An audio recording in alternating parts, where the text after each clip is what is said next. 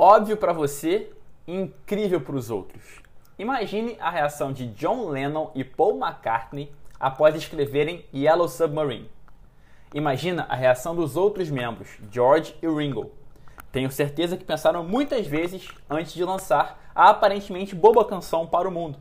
Só que lançaram. E graças a essa decisão, a minha vida mudou para sempre. Sim, a grudenta e até chata canção do Submarino Amarelo fez com que o pequeno Arnaldo, na época de 7 anos, se apaixonasse pelos Beatles e depois por Queen e U2 pelo rock. Aqueles simples e repetidos acordes, que hoje eu não aguento mais escutar, permitiram que o menino aqui entendesse finalmente o poder da música. Mas, afinal, o que isso tem a ver com você tudo?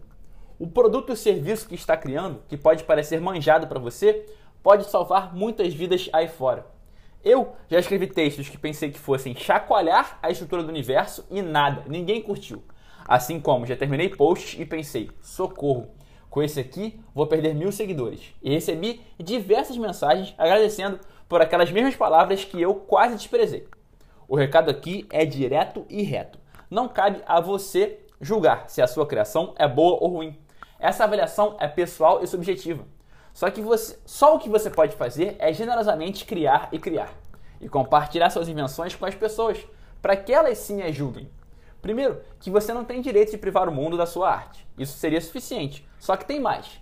Você é um péssimo crítico da sua própria obra, porque está envolvido emocionalmente, olhando para ela há muito tempo, e ela talvez tenha se tornado óbvia para você.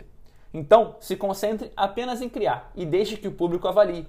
É o que eu venho fazendo há anos e que me impulsiona a aparecer aqui todos os dias falando com vocês. Te desejo ainda mais sucesso diante da dica. Conte comigo no caminho, hoje sempre vivendo de propósito.